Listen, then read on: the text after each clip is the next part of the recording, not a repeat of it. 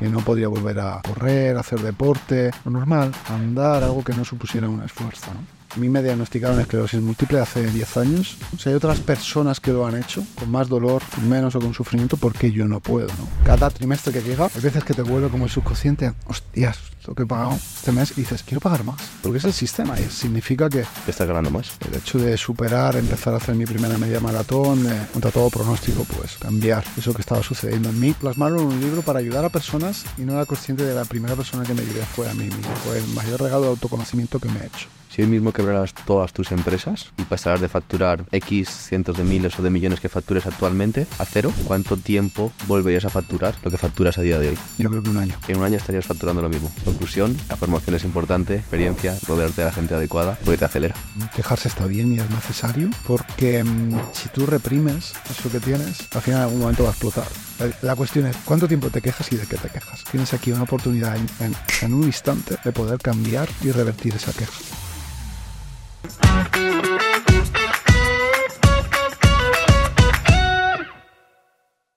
Estamos con Luis, eh, escritor de vario- varios bestsellers, entre ellos Vivir Limitless y otros muchos que nos contarás ahora. Estás muy enfo- enfocado y centrado por lo que me acabas de contar en crecimiento personal, empresarial y bueno, ya que te dedicas también a los negocios como forma de vida, ¿no? Em, me gustaría empezar este podcast empezando un poco em, en- por tu historia, cómo te adentraste hasta, hacia este mundo que es tan enriquecedor, pero que da tanto miedo entrar, sobre todo desde fuera, porque tienes que romper con muchas barreras. ¿Cómo fueron esos inicios? El que quiere ser de mayor, yo soñaba con ser futbolista. Jugaba al lado de Andrés Iniesta, pero fue muy rápido a, a jugar con el Barcelona y a meter el gol con la selección. Y ese sueño de jugar en primera división fue de una forma diferente porque tuve la oportunidad de entrenar al Fundación Albacete, al femenino, en su primer año en primera división, con Alba Redondo, que ha sido campeona del mundo, y con muchas otras más. Y he hecho un poco de, todo en ese culo inquieto desde emprender, incluso desde bien pequeño, que me apuntaba a todas las actividades, a karate, ayudo, a tenis, fútbol, baloncesto, quería absolutamente todo, aunque soñaba con ser futbolista. No, no fue así, tuve el privilegio de ser entrenador, pero tomé la decisión de que lo que realmente me apasionaba eran los negocios. Y dentro de los negocios he tenido prácticamente de todo. Bueno, pues contracorriente de todo, contracorriente de mi familia, mis padres principalmente, porque era como estudia una carrera, hazte un hombre de provecho y trabaja como tu hermano, de funcionario o, o en un banco, ¿no? Que otra persona te pague.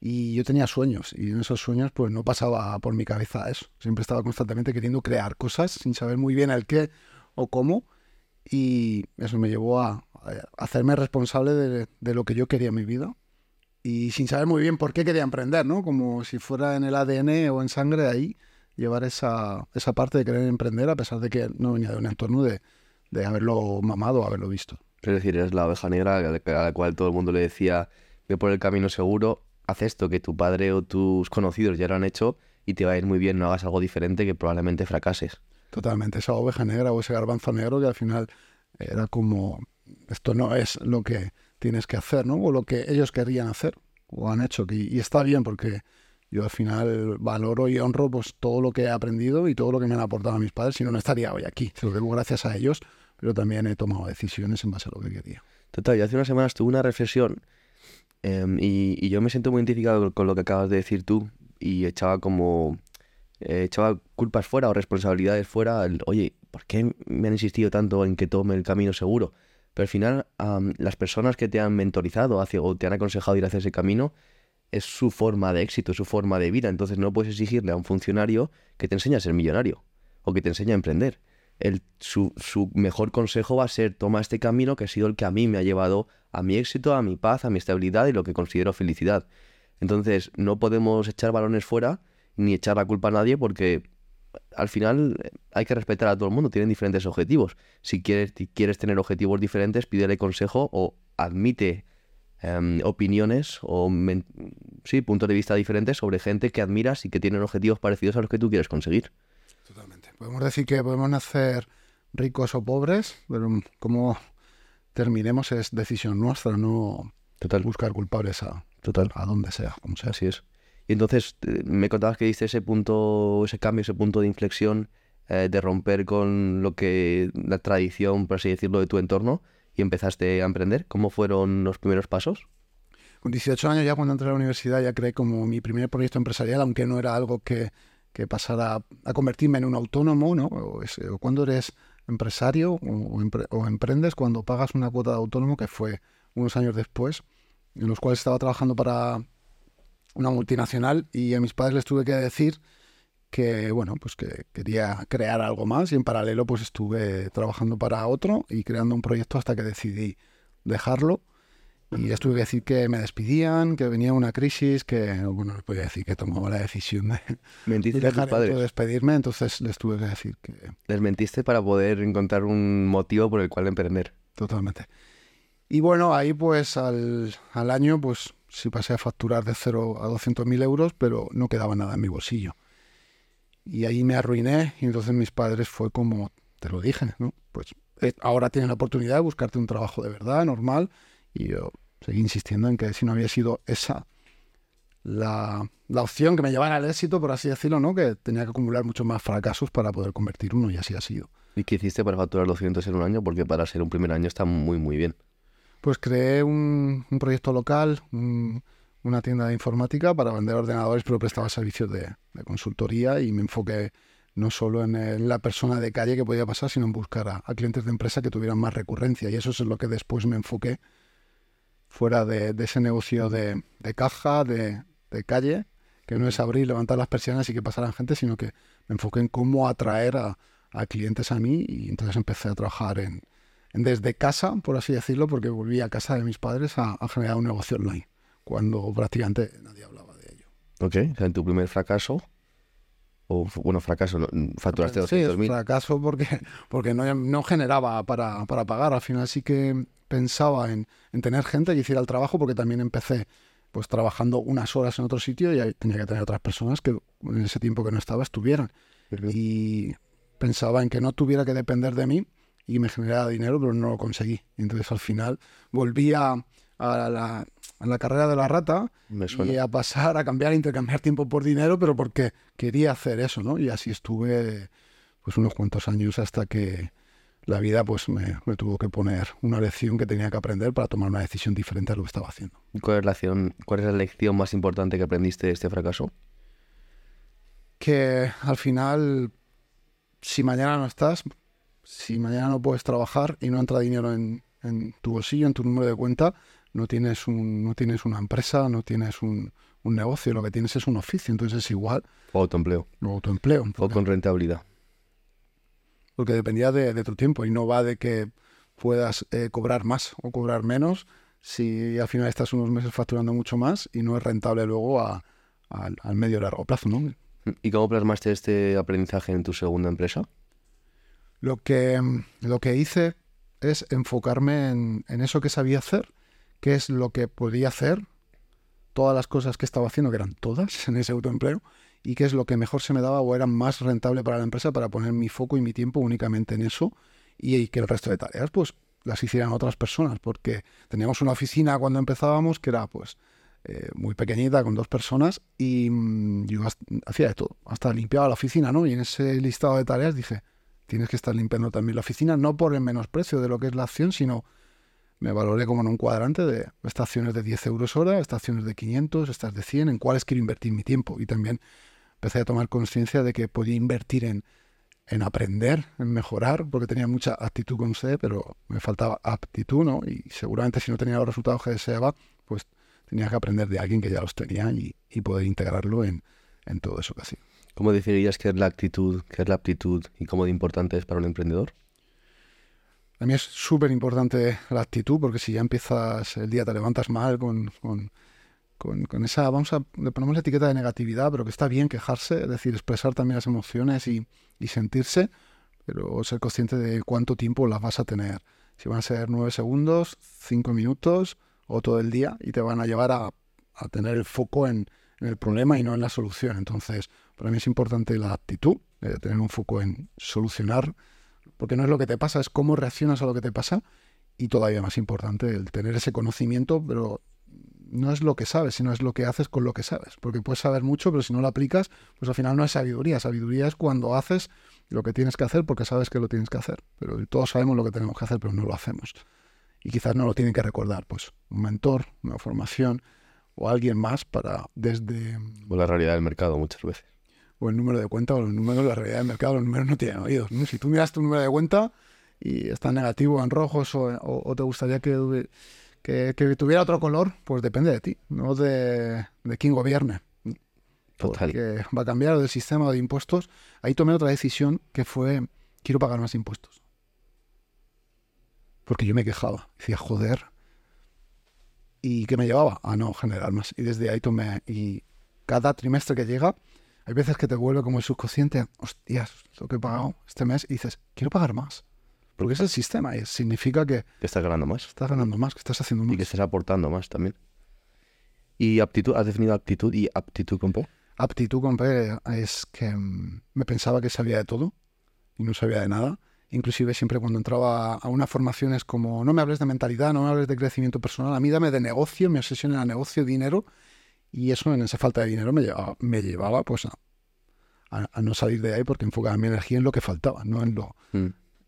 en esa P de actitud. A mí me pasó igual, eh, me centré mucho en toda la parte de negocio y tenía rechazo hacia el crecimiento personal y fue un error, probablemente, estoy seguro que fue por ego, y luego tuve un punto de inflexión en el que me di cuenta de que no había crecimiento empresarial, sino hay crecimiento personal.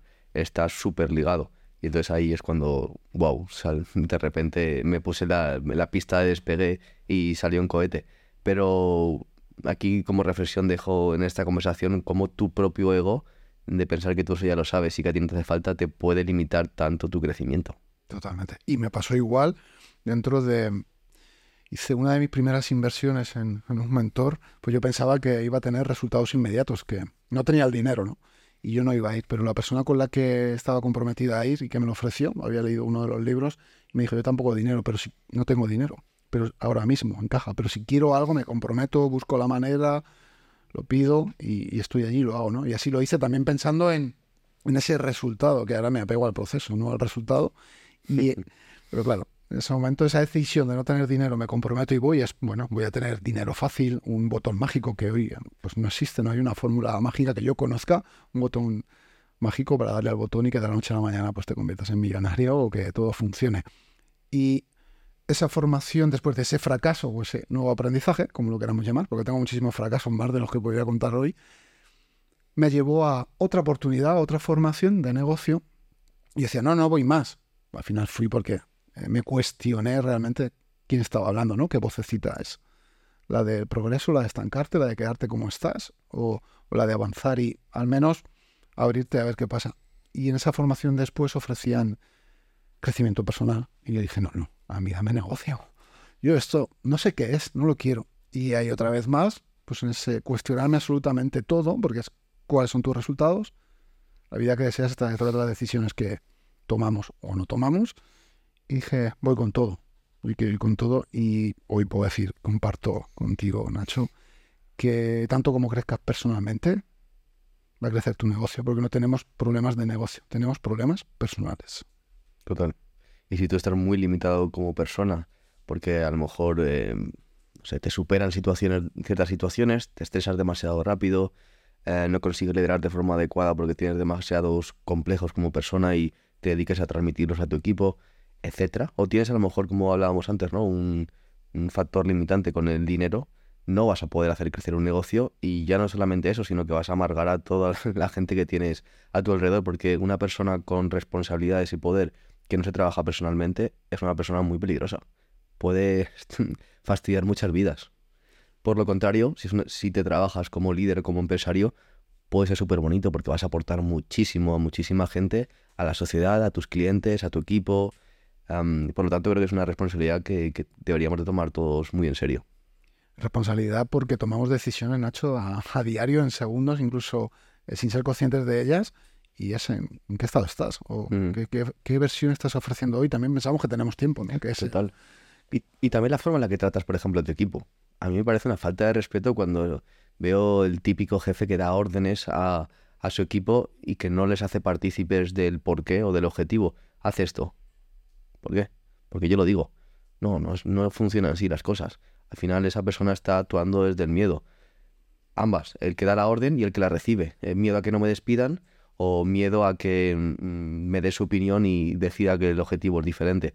Pero cuando se actúa desde ese propósito en común, al final todo el mundo está, se siente mucho más realizado, está más a gusto, el trabajo sale mucho mejor y hay una aura que es intangible de, de, prosperidad y de buen rollo, ¿no? Que creo que es súper importante en un proyecto empresarial. Totalmente. Eso que no se ve, esa aura y que va desde la intención que, que le pones y la confianza que vas a mostrar en esa comunicación, que, creemos que decimos las cosas, pero cómo las decimos, desde dónde las decimos, desde dónde decidimos, y desde el miedo, desde el, buscar lo mejor para ambos, ¿no? En ese equipo. Ese no hay un jefe, líder, pero ese líder te tienes que liderar, tienes que escuchar, esa comunicación interna empieza contigo cada día. Total. Y yo creo que debería ser ese el paso primero antes de estudiar negocios. Porque si no, no tiene sentido. Al final vas a sacar vas a, te vas a convertir en un emprendedor oportunista que saca proyectos al mercado porque encuentra oportunidades, pero luego como no te gusta lo que haces, vas a estar amargado todo el día, vas a amargar a todo el mundo. Entonces... ¿Cómo gestionar las frustraciones? Yo veo un pequeño de cinco años y hablaba con la profesora en la gestión de frustración de los niños más pequeños y demás, y digo, pero es que es importante ahora, cómo, cómo aprendamos a gestionarlas porque luego, cómo, cómo reaccionamos. ¿no? Al final vamos reaccionando en vez de entender qué es lo que pasa o qué, podemos solucionar eso, si tiene solución, que a veces no tiene solución y por qué le ponemos más intención si, si ya no la tiene. ¿Cuáles son los trucos que tú utilizas para combatir situaciones frustrantes que generan o podrían generar estrés? Lo primero que hago, trato de tardar lo mínimo posible en aceptarlo. Aceptar qué es lo que está pasando en el momento es como, trato de tener un radar ahí en, qué momento salta esta de aquí, porque sigue estando. Mentiría si dijera que estuvo sencillo, que estuvo zen, no, no es así. Es fácil y no por más meditar o más por trabajar personalmente, pero trato de identificar lo más rápido posible, aceptar eso que está pasando, decir, vale, esto ya es así, ya has pasado, y enfocarme en el momento presente, en lo que estoy y en qué puedo hacer. ¿Qué puedo hacer? Tenga una situación que no me guste, pues trato de, lo primero es sonreír para mandar una señal también a, a mi mente, a mi cerebro de que todo está bien, es como ponerle ese humor, aunque tengamos situaciones que, sean graves y que no le puedas poner humor, pero es que es la, para mí es la única forma, ¿no? Pase lo que pase, yo tuve que tomar la decisión de, ser feliz sin saber qué es lo que iba a pasar mañana. Y hoy tampoco sé lo que va a pasar mañana en mi negocio, en mi vida, en, cuando coges el teléfono y tengas una llamada, porque no lo sabemos. Entonces, trato de enfocarme en lo que puedo controlar y desde sonreír, coger un bolígrafo, un lápiz, que a diario siempre estoy con él y es como el tonto lápiz.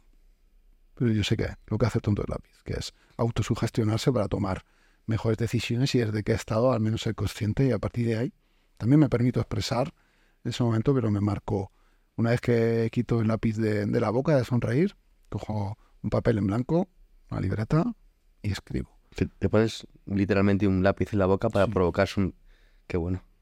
Y sonríes, primero es un poco forzado y después ya se te queda la sonrisa, ¿no? Claro, es activar el músculo, es trabajar como en el gimnasio, ¿no? El músculo del bíceps, pero es olvida sonreír y dice sonríes, pero es como no llega, ¿no? No llega a activarse, no llega ese mensaje ahí. Total. comparto una reflexión contigo. Ayer estaba dando por aquí un paseo en un parque que tenemos aquí al lado de la oficina y estaba teniendo una reunión mientras andábamos. Era un día espectacular, hacía súper buen día, mucho sol estábamos andando y yo estaba sonriendo em, por la conversación, porque me sentía bien, estaba en paz, tenía un día espectacular y estaba sonriendo. Y no estaba mirando a nadie ni a nada en concreto, estaba mirando pues al universo en general, al día, ¿no? y de repente una chica, que por cierto, muy guapa, que me estaba mirando y yo como estaba sonriendo, ella me, empezó a sonreír a mí. Y yo fue como, hostia, ¿qué acaba de suceder? Y no tenía ninguna intención de ligar con ella, ni mucho menos, pero fue una conexión de sonrisas simplemente porque yo ya estaba proyectando ese, esa vibración súper positiva y esa sonrisa, ¿no? Y me quedé reflexionando como, hostia, cómo puedes, si estás tan bien por dentro, cómo, cómo lo puedes exteriorizar incluso de forma inconsciente y cómo lo puede percibir otra persona. Y me pareció súper bonito. Qué bueno. Las neuronas espejo, al final, eh, cómo aprendemos incluso de pequeños es desde el ejemplo, desde lo que vemos. Bueno, por imitación también, o por realmente en, en lo que estamos viendo. Y me encanta lo que dices. Yo he hecho un experimento muchas veces por la calle, Nacho, de la primera hora cuando sales y voy mirando y digo, ¿cuánta gente sonríe? Y va o corriendo con el móvil o sin sonreír o estresado y es, ostras, ¿cómo empiezas así, no? Que es, si estás levantado de la cama, la has hecho y, y, ya lo que tienes es este tema es súper interesante. ¿Qué rutinas debería tener toda persona para ser muy eficiente y efectivo en su día a día y que también tenga una, repercusión ya no solamente en eficiencia empresarial, dinero, etcétera, sino en felicidad? Podríamos decir que se levanten a las 4 de la mañana, que no sé si estará muy de moda o no. Al final cada uno tiene que adaptarse en su rutina. Y fuera de bromas, para mí, es mi verdad, en mi experiencia, y es lo que hago, es desde que me levanto agradezco por toda la oportunidad de estar vivo y de tener un día más, de que veo, de, todo lo que tengo, ¿no? de todas las cuestiones. No me enfoco en lo que falta y me enfoco en, ese, en esa gratitud y en un diario de una libreta de agradecimiento porque empiezan a pasar cosas. Y es, de lo primero que hago, ¿no? Eh, ahora he estado preparando estas últimas semanas un, maratón y, me gustaba a mí salir a, primera hora, ¿no? A hacer entrenamiento, a correr, me activaba. A pesar de que muchos días la mente me llevaba, uff, hace frío hace calor, estos meses atrás, y era como, ya, ya, pero es lo que voy a hacer. Y sé que esa disciplina, eso que hago cada día, igual que te tomas el café, te haces la cama, te duchas, te lavas la cara, es aplica eso que sepas que, te va a llevar. Para mí es desde esa gratitud y el ejercicio ahora me, ha llevado y me está llevando a, tener esa disciplina que me lleva luego en las tareas de el negocio en la toma de decisiones igual, ¿no? Porque si no las tienes en el calendario, si no tienes una rutina, no existe. No lo vas a hacer. Incluso teniéndolo en el calendario, mucho más allá que dijeras, oye, antes voy a meditar, luego voy a correr. Pero no, no es que esté en el calendario, sino es que tengas un objetivo más grande que eso y te lleve a hacerlo. para lo que sea. En tu rutina personal, profesional, en tu tarea diaria, más allá de pues no ver el móvil, no, no ver correos hasta cierta hora o responder. Yo ahora me estoy enfugando en hasta después de la una no respondo. Una de la tarde. o sea que estás hackeando tu vida hacia una eficiencia que saca tu mejor versión o una alta versión de ti mismo. Aún así tengo un montón de... Si cojo el móvil...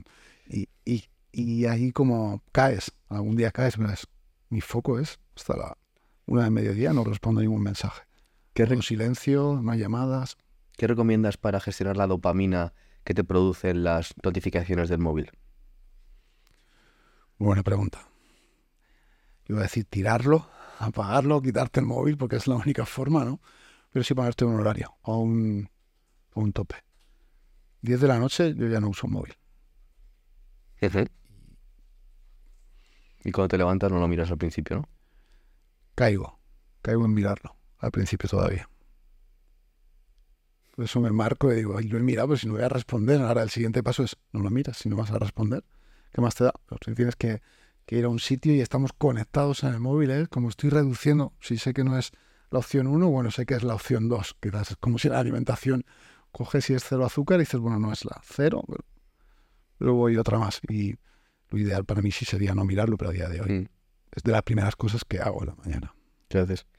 yo empatizo mucho contigo eh, y eh, durante toda mi vida está haciendo eso y he podido experimentar cómo ha afectado el inicio de mi día cuando recibía cierta información de, pues, de redes sociales, email, WhatsApp, etcétera, y mi día ya empezaba empezaba planificando demasiadas cosas, no empezaba fluyendo, no empezaba sintiendo cómo me sentía en ese momento y decidí hacer un cambio que además nunca voy a contar en el podcast, lo voy a contar por primera vez. Em, y va, bueno, empecé a hackear ciertos hábitos hacia la eficiencia y hacia cómo sentirme yo mejor, ¿no? Y desapegarme de la tecnología, que ya bastante mm, necesito estar encima de ella durante el día a día. Y, y en cuanto al tema de la tecnología, lo que hice fue comprarme un, un inhibidor de señales en mi casa y entonces yo en mi casa no tengo conexión a nada, no tengo cobertura. yo puedo tener eh, conexión a internet cuando estoy por la calle, pero una vez que entro en mi casa no hay señal. O sea, estoy desde que llego a las nueve y media, 10, 11 de la noche sin señal hasta que me levanto por la mañana a las cinco y media, 6. No, no puedo mirar, o sea, lo puedo mirar, pero no hay ningún input, solamente, solamente puedo ver cosas. Sí, solo puedo ver mensajes respondidos y no te puedes imaginar lo que me ha transformado. Es espectacular. Y ahora asocio mi casa con el, como el templo del, de la tranquilidad, el silencio, el estar conmigo, estar conectado con las personas que están ahí, pero no con el mundo. Ya estoy suficiente conectado con el mundo cuando estoy en la calle, ¿no? Y, joder, es algo que, que, aconsejo y recomiendo muchísimo. Sé que es algo muy difícil, porque todo el mundo está súper conectado. Eh, bueno, tampoco tengo televisión, no tengo sofá, eh, no tengo Netflix, no, no tengo nada de eso. Y ha sido una decisión muy complicada porque al final luego a veces estoy escucho conversaciones que no entiendo. Pues, oye, ¿ha visto la nueva, la nueva serie de no sé qué? No, que la voy a ver de pie si es que no tengo sofá. Entonces, es un, un cambio de paradigma y, y de decisiones que, que probablemente al principio los cojas con mucho miedo porque piensas que te va a alejar de la sociedad, de, de todo lo que conoces, pero después a mí por lo menos me ha alineado mucho más con lo que quiero ser y con lo que me, me siento feliz y me ha disparado. O sea, ha sido espectacular, espectacular. Así que, bueno, así que animo a, Bueno. a alguien, a alguien que está tan loco como yo, eh, que quiere seguir Yo creciendo. no, no he puesto el inhibidor, pero si me había puesto es no acceder a Instagram, a redes sociales, no tener el correo, pero siempre estabas y, y- y es el... Yo empecé con eso, pero me lo saltaba. Siempre es... O querías hacer trampa, Sí. poner la contraseña, no y dices, ahora es muy importante, hoy sí. Y te borras la, aplicación de Instagram mientras desde Google, cosas así, pero al final sí era, me ponía trampas Sí, a mí mismo. trampa es como jugar al solitario y trampas. Y aquí ya no hay trampas, aquí ya es imposible. Qué bueno. Así que, bueno, un truco más, ¿no? De cómo hackear, porque al final el ser humano, eh, no sé si estás de acuerdo con esto, pero mm, por esencia somos todos vagos. Es- nacemos vagos y, siempre jugamos a la ley del mínimo esfuerzo. Entonces creo que para salir de esa zona de pereza, de confort, de, oye, ¿para qué voy a sufrir lo más mínimo si puedo estar bien? Hay que forzar ciertos hackeos, por lo menos al principio, porque luego ya empiezas a disfrutar del proceso y lo que tú decías, ¿no? Llueva, no llueva, me encuentre bien o mal, ya no te preguntas si te apetece porque estás... Nuestra mente va a querer siempre protegernos, ¿no? Ese mínimo esfuerzo que comentas y la misma mente que nos protege es la misma que nos encarcela. Y en esa protección es, quédate aquí más cómodo, no lo hagas, coge esto. Total, sí, sí. Al final o el sufrimiento siempre va a haber. O sufres porque te arrepientes de lo que deberías estar haciendo pero no estás haciendo, o sufres porque el proceso de crecimiento y de salida de la zona de confort de esa cárcel metafóricamente de la que hablabas es dolorosa. Entonces, como hay sufrimiento, tú eliges o te arrepientes o sufres porque el proceso es duro. Pero el sufrimiento va a estar. A mí me gusta elegir, Nacho, en, a nivel de recompensa, si la recompensa es tardía. Porque siempre la mente nos lleva a elegir recompensas inmediatas, a tomar decisiones en, en eso que nos da pereza o no, y es como, voy a postergar la recompensa, porque no voy a salir a correr hoy. Y es porque quiero ya desayunar, tengo hambre, y es como, postergarlo después de... Total. Sí, sí. ¿Y crees que, hay que trabajar con- con recompensas, con autorrecompensas? Nos olvidamos de re- autorrecompensarnos o nos marcamos un objetivo y cuál va a ser la recompensa, cómo lo vas a celebrar. Porque ¿Crees que es importante? muy importante. Yo he llegado a estar incluso dejando de disfrutar del proceso porque estaba únicamente enfocado en el resultado final o en la recompensa final, pero en el camino todo lo que te pierdes y al final es el, el proceso cuando eres consciente de, de esas mini victorias. ¿Y no crees que genera dopamina a ese premio, ese reward que te das a ti mismo? ¿Que puede ser negativa? Sí, es muy grande esa recompensa según el punto que te pongas, claro. Cada uno, yo digo, pequeñas recompensas, pero para mí la recompensa no es cuando llego al final, porque llego y quiero otra, entonces nunca es suficiente, pasa eso. muy rápido. Y claro, por eso te decía que si te, si te si dependes de esa recompensa, de que sea buena o mala, te guste o no te guste, no te centras en disfrutar de todo el proceso que te está haciendo crecer. Te centras en, joder, qué mal estoy pasando, ojalá consiga esto en cuanto lo termine. Pero si, te, si consigues disfrutar lo que haces y enamorarte de ese proceso, en mi opinión, da igual la recompensa, porque la, re- la recompensa ya es hacer eso que estás Hacerlo. La haciendo. recompensa es hacerlo. Hay- Total. ese- cuando nos ponemos incómodos, sea una ducha fría que quizás empieza, no empiezas disfrutándola, pero acabas disfrutándola. Y llevado, por ejemplo, al mundo empresarial, ah, mira, te, te cuento un caso nuestro. Nosotros este el año pasado crecimos un 500%, este año eh, estamos proyectando crecer un 300 y estamos bastante cerca. Y estamos luchando todo el equipo, todas las personas que están aquí, las que están fuera, para conseguirlo.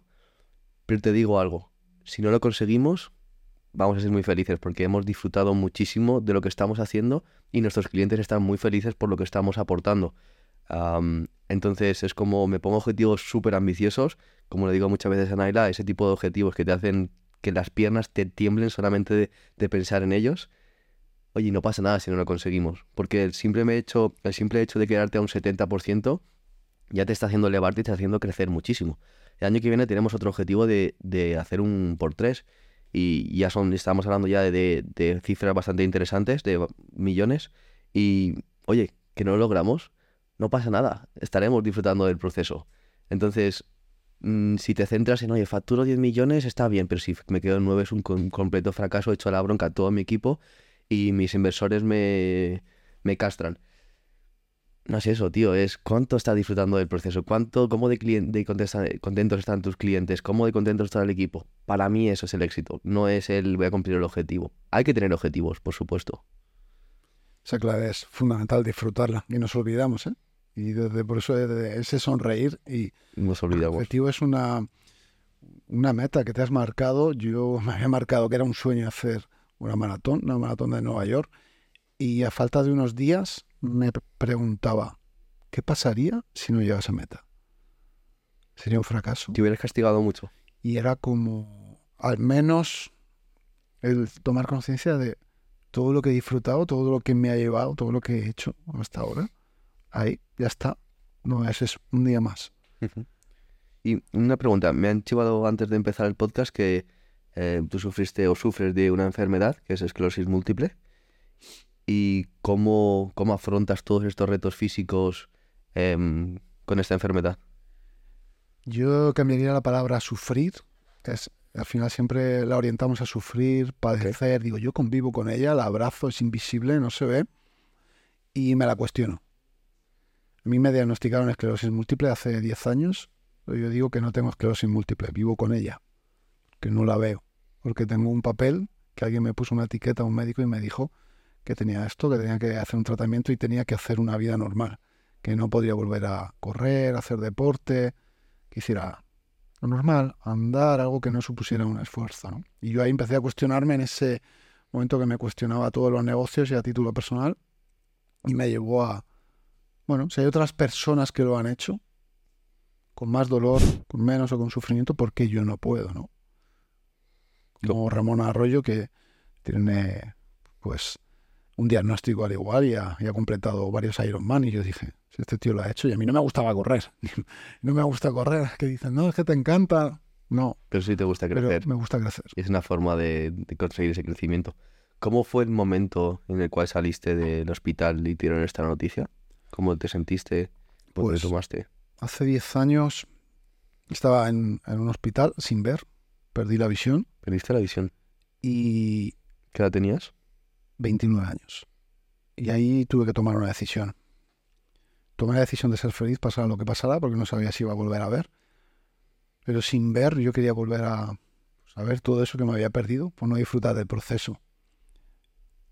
Y mm, aún sabiendo que existía una posibilidad de no volver a ver, de quizás no hablar, de no andar, porque fue como un shock, tomé la decisión de que iba a ser feliz y de agradecer. Desde ese día empecé a agradecer, porque solo me había quejado, era un quejica compulsivo. Y eso me llevaba a enfocarme en la negatividad Previamente a este... previamente a, a ese día, a esa noche, en la cual perdí la visión, no sabía si iba a volver a ver. La recuperé y meses después el shock, el shock fue, tienes esto.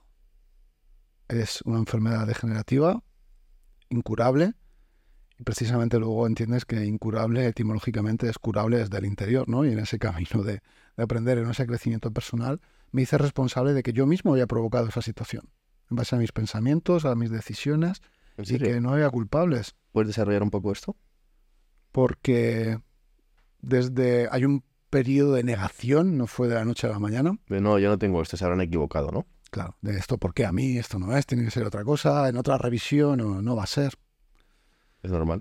Y mm, hasta que lo aceptas y dices, bueno, ¿qué es lo peor que puede pasar? ¿De quién depende? ¿Cómo, cómo vas a afrontarlo? No, no es una, una lucha o un seguir quejándome y ponerme en una fila del victimismo o elegir hacerme responsable. Yo solo tengo una fila conmigo mismo, solo tengo que superarme a mí, solo tengo que saber lo que yo era o estar en la víctima y de cara a mi entorno, a mis padres, ¿no? El- que además cuando inicié también un tratamiento médico era muy duro, me levantaba como si me hubieran pegado un palizón y yo decía, ¿cómo estás? Pues hecho polvo, pues ¿qué te crees? ¿Qué es? ¿no? En esa queja yo expulsaba toda mi rabia, mi ira ante esa negación hasta que un día dije, Ey, ey, ey, ey. Vamos a ver. Antes de continuar con este podcast y con este pedazo de invitado, te vengo a contar que desde Talent Class, la escuela de negocios y emprendimiento número uno online, la estamos liando muy, muy gorda. Te dejamos aquí debajo en la descripción un enlace para que puedas formarte con nosotros, pero sobre todo para que nos conozcas bien. Te veo dentro y continuamos con este podcast. ¿Cómo estás? Muy bien. ¿Cómo has pasado la noche? Genial. Empecé a autoconvencerme a mí mismo de que era eso lo que quería, a pesar de que no, me- no lo sintiera. Hasta que hubo un momento que hubo coherencia y era, Qué bueno. no puedo creer que estoy. Genial. Y eso me lleva a cuestionarme a, quiero crecer más. Sí, aquí me viene a la mente una reflexión de Hawkins cuando el observador, el observador es capaz de cambiar lo observado, ¿no? Cuando tú empe- empezaste a proyectar, oye, sí, puedo tener X etiqueta em, que, me ha que me ha dicho un médico, pero si yo proyecto, estoy bien, estoy bien, voy a estar bien, voy a ser feliz, puedo seguir adelante, puedo tener una vida normal igual que la tienen otras personas que han pasado por aquí, es, joder, me, me impacta, ¿no? Que, que hayas conseguido estar, ¿estás igual y que antes o estás incluso mejor que antes? Estoy mejor que hace 10 años, 20 años, estoy en mejor momento de, de mi vida personal, profesionalmente, me, me siento así y, y quiero más, porque me llevó a, no solo a decírmelo, a escribir, a leer libros, a ver que había otra forma, ¿no? En, en todo, ¿no? Porque siempre hay, ¿qué referencia pues vas a, a obtener y con esa pues vas a crear en base a tu entorno? Que es súper importante lo que escuchas, lo que te sucede, no lo puedes cambiar, pero sí elegir cómo, cómo te afecta. ¿Crees que, es, crees que es posible tener éxito en la vida profesional o personal sin haber tenido un punto de inflexión o un bache muy grande en tu vida? Yo creo que es posible. En mi caso ha tenido que ser pues con una hostia de frente para aprender, y, pero creo que es posible, que no es necesario tocar fondo para tomar decisiones. Lo que pasa es que muchas personas no nos hacemos una pregunta de qué es lo que realmente quieres. Porque ya estás bien. Entonces, como ya estás bien, ¿por qué vas a querer estar mejor? O porque crees que está bien, estar bien en la superficialidad, ¿no? Te conformas, toleras eso que tienes y es como, bueno, pues Mm. dentro de lo que hay, pues me quedo así. Yo las personas más increíbles que he conocido, que están más trabajadas, sin duda, en mi opinión, y han tenido un buen bache. Han tenido la, la vida les ha dado una buena hostia hablando mal y pronto. Y estoy de acuerdo que no tiene que ser una obligación, pero el alto porcentaje que yo conozco por lo menos ha sido así. Y sobre todo mucha gente que está metida en el desarrollo y crecimiento personal viene de haber tenido un bache. Porque al final te empiezas a hacer muchas preguntas. Cuando estás cómodo, vives en la superficialidad, en el mundo de Yuppie de eh, ¿por qué me hacer preguntas si todo va perfecto? ¿no? Y cuando estás mal te haces muchísimas preguntas. Y esa- esas preguntas que te generan tanta incomodidad te están haciendo, uno, elevar tu nivel de conciencia y cuando te elevas tu nivel de conciencia te centras muchísimo en quién soy, quién quiero ser, dónde estoy y orientarte, orientarte hacia tu camino, ¿no? Sí, al final todos tenemos regalos, mensajes o situaciones, cada uno, y todos tenemos una historia. Y tenemos esos baches, es tocar fondo de una forma u otra. Y el hecho de hacer preguntas y de hacerte preguntas poderosas que te lleven hacia donde quieres, porque si te haces unas preguntas de mierda, como que ya las sabes, pues al final tus resultados van a ser también orientados a eso. Hablemos de preguntas poderosas, me parece un, un buen tema y súper interesante. ¿Qué preguntas debe el ser humano hacerse para poder crecer como persona? ¿Qué preguntas poderosas, como las llamas tú? Pues son preguntas que quizás nos hacíamos de niños, muy sencillas. De- son sueños. Y digo que a veces somos ratas hasta para soñar. O si te ponen un cheque en blanco, un papel, "Bueno, con esto ya, ¿y por qué esto y no más? Porque no somos conscientes de para qué lo queremos. A lo mejor tenemos que profundizar mucho en ese, pero realmente para qué lo quieres. ¿Para qué quieres una casa? ¿No? Porque vamos a poder decir que si tuviera dinero, si tuviera un coche, si tuviera una pareja, pero ¿para qué lo quieres? No el qué quieres, sino el para qué. ¿Para qué lo quieres? Para mí todo empieza en, ese, en esa profundidad, en el, en el para qué. Y porque al final la mayoría de personas llegamos a un mismo destino, que ya tenemos, o que podemos tener de, de inmediato, en segundos, que no, no tienen que transcurrir años, horas o esfuerzos para ser feliz, para estar en paz. ¿Por qué no empezar desde ahí y a partir de ahí construir? Pero también porque si estamos orientados a lo material, y está bien el objetivo material, porque es un objetivo que te va a llevar a mover el culo, para hacer algo. Mm. Por eso. Pero que sea más profundo. que- vamos a poner la etiqueta de profundo, pero es que entiendas para qué lo quieres. Primero, qué es lo que quieres y para qué lo quieres. Porque decíamos de pequeños, ¿qué quieres ser de mayor? Pero no entendíamos, ¿pero para qué? Porque había ese, esa ilusión que percibíamos y luego no sé cuántos de los niños o personas que, que conocemos o hablamos o, escuchamos acaban siendo lo que soñaban ser. Yo que esa pregunta se debería tener que dejar de hacer a los niños. A mí personalmente, cuando tenía 10 años y me preguntaban eso, ¿No sabes? me metía muchísima presión y, y- y al final me alejaba de esa diversión de soy niño, lo que quiero es jugar, no me preguntes qué quiero hacer en 30 años, quiero jugar, déjame en paz. Entonces, hay que dejar de hacer esa pregunta a los niños, ¿qué quieres ser de mayor? Yo qué coño sé. Si lo único que sé es que, que quiero jugar ahora mismo. ¿Qué quieres? Si Es más sencilla, es ¿qué quieres? ¿Es ¿Te apetece o no te apetece? Total. Pero al final es algo también social, ¿no? Hablemos de tus libros. Eh, has escrito, creo que me has dicho antes, cuatro o cinco libros, que además muchos de ellos, o todos ellos, son bestsellers en, en Amazon. ¿Cómo, ¿Cómo iniciaste esa faceta como escritor? ¿Y qué tipo de libros has, escrito? Si me puedes hacer un resumen de cada uno de ellos, creo que estaría muy bien. Pues estamos tan enfermos como nuestros secretos. Menos es algo que, que yo escuchaba, es un mantra que he escuchado en, en mi casa y eso me llevó a...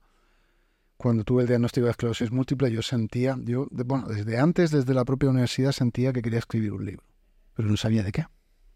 Pero Y, es el síndrome del impostor, ¿no? ¿Para qué? ¿Quién me va a escuchar a mí? Que luego pues, o sea, he ido potenciando ahí siempre. Y no en el primero, en el segundo, en el tercero, en el cuarto, en el quinto. Y ese diagnóstico fue el hecho de superar, empezar a hacer mi primera media maratón, de, contra todo pronóstico, pues cambiar eso que estaba sucediendo en mí. Quería plasmarlo en un libro para ayudar a personas y no era consciente de la primera persona que me ayudé fue a mí mismo. Fue el mayor regalo de autoconocimiento que me he hecho. Más allá de que el regalo luego fue publicarlo empezar a recibir, que fue el primer libro, Empieza a vivir ahora, y fue empezar a, a recibir mensajes de agradecimiento de personas que no conoces, de auténticos desconocidos, no porque puedan ser clientes, sino desde desapego absoluto, porque era con el, objetivo, el propósito de ayudar, pero no era consciente que me ayudé a mí. Ese libro lo escribí para mí, lo canalicé para mí, con muchos miedos. Estuve seis años hasta escribirlo, publicarlo, y luego empieza otro objetivo, al empezar a recibir mensajes, es, es que llegue a más gente, ¿no? Una cosa es escribirlo y otra cosa es venderlo. Y me llevó a escribir ese segundo libro, El poder de liderar, que para mí es, al final, es como una trilogía, empieza a liderar vidas, empieza a liderar tu propia vida, el tercero código de tus vidas. Y quería vivir una vida sin límites, no que fuera una vida normal, que fue pues este cuarto libro, a pesar de los miedos, porque todos tenemos miedos y es un libro que te quería compartir y regalar. Y me lo venía leyendo hoy esta gracias. mañana. Me lo volví a leer porque lo escribes y es volver a recordarte eso que ya sabes. Y a pesar del miedo, actuar con, con miedo, ¿no? Porque detrás de ese miedo, o de esos límites que nos autoimponemos, está probablemente eso que, que más deseamos. Em, has, tomado, has tocado varios puntos interesantes que creo que podríamos hablar de ellos. Em, ¿En qué consiste liderar tu vida? ¿Y cómo se puede liderar una persona la su propia vida? como quiera hacerlo. Porque al final decidimos. Cada persona hace lo mejor que sabe en cada instante y, y lidera. Ahora, podemos liderar desde diferentes perspectivas o con diferentes gafas, ¿no? Desde hacerte responsable o desde hacerte la víctima, desde quejarte. Y ojo, que mm, quejarse está bien y es necesario. ¿Por qué? Porque mm, si tú reprimes eso que tienes, al final en algún momento va a explotar. La, cuestión es, ¿cuánto tiempo te quejas y de qué te quejas? ¿O qué vas a hacer con esa queja? Y para mí la queja es una oportunidad, es tener como un radar de, tienes aquí una oportunidad en, en esto, en, en un instante, de poder cambiar y revertir esa queja. Y vemos la queja como, vamos a poner una etiqueta mala. Y no hay ni bueno ni malo, es algo que estás reaccionando y tienes la oportunidad, en vez de reaccionar, de tomar una decisión diferente. Porque, ¿Por qué nos frustramos inconscientemente? ¿Qué sucede ahí para que me queje? ¿no? Si no hemos llegado a esos 10 millones y han sido 9, porque no he disfrutado, porque quería que fuera de otra forma, pero ¿y qué puedo hacer hoy? Porque lo que haga hoy va- va a cambiar el resultado mañana, pero si hoy estoy en esa queja, por eso digo, quéjate, pero quéjate bien. O quéjate menos tiempo, no, no te estés quejando todo el día, como yo me quejaba tanto. Yo sí que tengo ese auto sabotaje de me voy a quejar y lo trabajo antes de pronunciar esa frase y muchas veces no la digo. La trabajo antes. Pero nunca había pensado que eso puede, se puede acumular y algún día explotar, la verdad. O escríbela. Coge ese papel que no, o es ese miedo, eso que no puedes hacer. Y voy a escribirlo porque una vez que lo escribes te vas a cuestionar todo. Esta tiene una capacidad de, de al contrario, ah, entonces vamos a apalancarnos ¿no? en, en, en esa queja. ¿Crees que es bueno tener un filtro antes de hablar? Muchas veces, cuando sabes que es algo negativo, por supuesto. Creo que el filtro tiene que estar desde donde sale. Si eso que le vas a decir a esa persona que amas, lo haces desde el amor o lo vas a hacer desde, desde qué intención. Si es desde el miedo, si es desde la envidia, desde cualquier otra, nace más desde la intención que se hace, ¿no? Que eso, esa crítica, pues es constructiva y, bueno, podemos darle el contexto a la otra persona también pensando lo que le voy a decir a la otra persona, si pararía unos segundos en, ¿la va a hacer mejor? También te digo que yo creo que cuando empiezas a liderar tu vida y hacer lo que realmente quieres, porque tú eres el líder de tu, pr- tu propia vida, las quejas empiezan, en mi opinión, a eliminarse. Empiezan a haber menos, porque tú estás tomando to- todas tus decisiones. Ya no echas balones fuera. Tú diriges el barco y tú de- decides dónde ir. Entonces, ¿por qué te vas a quejar si todo depende de ti? Que es así, realmente así es la vida. Así de simple. Todo depende de ti. Y lo que crees que no depende de ti, trabájalo porque te está limitando a no poder conseguirlo. Totalmente.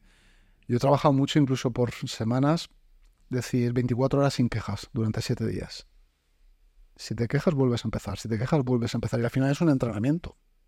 Como en cualquier otro ámbito de ser consciente. Total. De saber en dónde estás enfocando tu tiempo, tu, dónde está yendo tu energía, tu atención, tus pensamientos. Y ahí los reduces. Total. Sí, al final es, primero el primer paso es coger conciencia y después ir mejorando ese hábito. Am, otro ejemplo es el de hablar mal de otras personas. Por naturaleza, por el el tipo de contenido que consume toda la sociedad de televisión, periódico y tal, estamos acostumbrados a que nos hablen mal de otros. Y nosotros también. Entonces, hay un paso súper bonito que es empezar a ser consciente de, joder, ¿por qué llevo en una hora hablando y he hablado de 10 personas mal? Y empiezas a pensar, oye, ¿y si lo reduzco a 5? Si lo reduzco a una, y si nunca hablo mal de nadie, y si cuando alguien me habla mal de otra persona, en vez de construir sobre esa crítica, cambio de tema, o lo enfoco hacia lo positivo. Y es un camino interesante, porque mm, si no tomas conciencia, al final lo, lo natural y lo fácil es hablar mal de otras personas. Te dejas llevar. Y este libro, mm, Vivir sin límites o sin límites, con dos am, signos de dólar al final, entiendo que va enfocado a, al crecimiento financiero o riqueza, intuyo, pero no lo Sí, digo. al final no hay límites. Y en esos límites que podemos pensar en el dinero, sí. Tampoco los hay. Si estamos en el mejor momento de, de la historia, con el- la mayor accesibilidad de conocimiento Es cierto. que antes no tendríamos, y de quién depende el conseguir esa cifra que te pongas, o ese reto, ese objetivo, y el dinero, que digo que mm, también tengo muchísimas creencias acorde al dinero, no es solo creencias personales como que el dinero es malo, ¿no? Yo en casa, lávate las manos que has tocado el dinero y es como que de malo tiene que haya tocado el dinero, porque lo han tocado otras personas, porque si el dinero es energía y el dinero te hace, no te hace ser mejor persona, peor, lo potencia lo que tú ya seas. Y puedes ayudar, si quieres ayudar a más personas, podrías ayudar a más personas con, dinero, con más dinero, con menos. Es decir, para mí el dinero es como un tema tabú y que ha tenido en cada uno en su casa esas creencias, o, o yo en la mía es, eh, tienes que ahorrar para las vacas flojas. Y precisamente no sabía administrar ese dinero, pero no es que no sabía administrar el dinero, es que no tenía una relación acorde al dinero. Total. ¿Qué consejos financieros o de inteligencia financiera eh, nos puedes dar? Yo diría que solo uno, que te pagues a ti primero.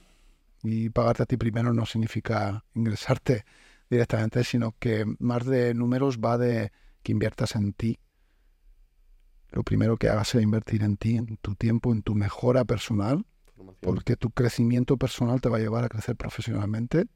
Bien, formativo, pero que te pagues primero desde el conocerte mejor, ser mejor cada día y mejorar ese 1%, ¿no? Que queremos ya el, el, el- el corto plazo. Y el- en el juego de la vida, de los negocios, es jugar a largo plazo, pero siendo responsable de los resultados que tienes hoy. Y bueno, es que al final ese, ese dinero, esa riqueza empieza en ti. Es que es, es uno mismo. Y si te superas a ti mismo, que no vas a ser capaz de, de superar en el resto de áreas de, de tu vida. Total. Yo creo que ese factor limitante con el dinero nos lo enseñan a todos, por lo menos en España, desde que somos pequeños. Al final, esos factores limitantes los tienen también tus padres, probablemente, los tienen tus profesores, por eso han decidido ser funcionario. No tengo nada en contra de ello, pero es una decisión que ya te categoriza en, un tipo de, personas y nos lo transmiten a todos los estudiantes y a todos los hijos de familias que nos educan de esta forma. Y sin duda, ¿no? El, has dicho un comentario que me he visto muy reflejado de, oye, hay crisis, hay que ahorrar. Y, es, y eso lo único que hace es provocar más crisis. Porque todo el mundo está manteniendo, al final su, su dinero no, se está, no está circulando, no se está moviendo. Y al final es cuando hay más, más oportunidades, en las épocas de crisis. Lo que pasa es que no todo el mundo está dispuesto a tomar ese riesgo. Pero yo digo hoy que si yo perdiera todas las empresas que gestiono y que me, me generan dinero todos los meses, podría empezar mucho más rápido porque sigo invirtiendo en mí. Ese dinero, en mover ese dinero en mi conocimiento, en ser la capacidad de, de- de que voy a tomar decisiones, sea en el negocio que sea. Si hoy mismo quebraras todas tus empresas y pasaras de facturar X cientos de miles o de millones que factures actualmente a cero, ¿cuánto tiempo volverías a facturar lo que facturas a día de hoy? Yo creo que un año. En un año estarías facturando lo mismo. ¿Ok? ¿Y cuánto te ha costado llegar a facturar lo que estás facturando ahora? Pues te diría, si no 20 años, 10 años desde que tomé la 10 años. decisión. Conclusión. La formación es importante, la experiencia, rodearte de la gente adecuada, porque te acelera. Sí, sí, sin duda. ¿Crees que mm, sin este episodio que nos has contado de, bueno, esa nueva realidad que sucedió en ti hace 10 años, eh, múltiple, em, serías la persona que eres a día de hoy? ¿Te hubieras centrado tanto en el crecimiento personal? ¿Te iría también a los negocios? ¿Hubieras vendido tantos libros? ¿O no? Seguramente no. Tuvo que pasar. Todo pasa por algo. Es un regalo y tenemos que escuchar, ver y, y decidir en, en cada instante qué es lo que hacemos. Pero para mí es un regalo. Ha sido lo- el- mi peor momento, ha sido el, ma- el mayor regalo porque me hace cada día recordarlo y ser consciente de, de eso para agradecer y valorar lo que hago. Qué bonito. O sea, lo que esa enfermedad que a tantísima gente le ha hundido y que probablemente hay mucha gente deprimida por esto y, y más centrándose en la queja, en la escasez, en el depender de otras personas, a ti ha sido lo que te ha empoderado y te ha hecho ser la persona que eres a día de hoy. Totalmente. Otra cosa que, que me ha chocado mucho de nuestra conversación, ya por ir cerrando, am, ha sido cuando has comentado que mm, si tú piensas que estás bien, te sientes bien. Si tú piensas que estás mal, entonces tu enfermedad aflora, coge más fuerza y te empiezas a sentir mal. ¿Eso cómo se hace? No sé si, nos ha, si os ha pasado alguna vez que estás cansado y dices, ay, qué cansado estoy, bostezas y qué cansado, me duele Sí. aquí, te empieza a doler más. Entonces es lo que, lo que piensas, es decir, lo que crees, lo estás creando. Incluso en esa parte que no vemos, no, no podemos ver eso que está ahí detrás. Pero que realmente es en coherencia, no es lo, solo lo que piensas, lo que dices y lo que haces, sino tiene que haber coherencia. Porque si hacemos trampas al solitario y, nos, y mentimos, al final perdemos confianza y nos engañamos a nosotros mismos, no estamos engañando a nadie de si lo has hecho o no lo has hecho. Entonces para mí va de tener esa coherencia en lo que piensas, dices y haces. Y mentimos por aparentar algo que no somos, por ese personaje que hemos construido y que también, bueno, una mentira no es... Yo he mentido a mis padres en alguna ocasión, ¿no? Al crear el negocio y ahora es... No, no miento. Si me preguntas, oye, ¿por qué has ido a esta formación o cuánto has invertido? Mi padre ya decía a mi madre, no le pregunten más. Porque ya sabes, pero te voy a decir la verdad. Y es, claro, pero tienes que, ¿cómo te encuentras? Y si me duele, ¿cómo digo no me duele? No digo que no te duelas, pero ¿dónde te vas a enfocar? ¿En qué tipo de pensamiento quieres? ¿En el dolor, es el problema, o en una solución? ¿O cambias el enfoque? y te puede dejar de doler la pierna. Yo he salido, las primeras veces que salí a correr, Era como si tuviera cactus que pisara, se me dormía en las piernas, no podía y quería parar. Y mi mente me decía de todo eso y me dolía. Es como si se te duerme ahora incluso. Podría notar solo al recordarlo. Y digo, sigo, voy a seguir corriendo. Muy bien, mándame los mensajes que voy a seguir corriendo, voy a llegar hasta allí. Y cuando llegaba hasta allí aún me dolía y decía, y ahora sigo un poquito más. Otro kilómetro más. ¿Qué pensabas? Que habías acabado.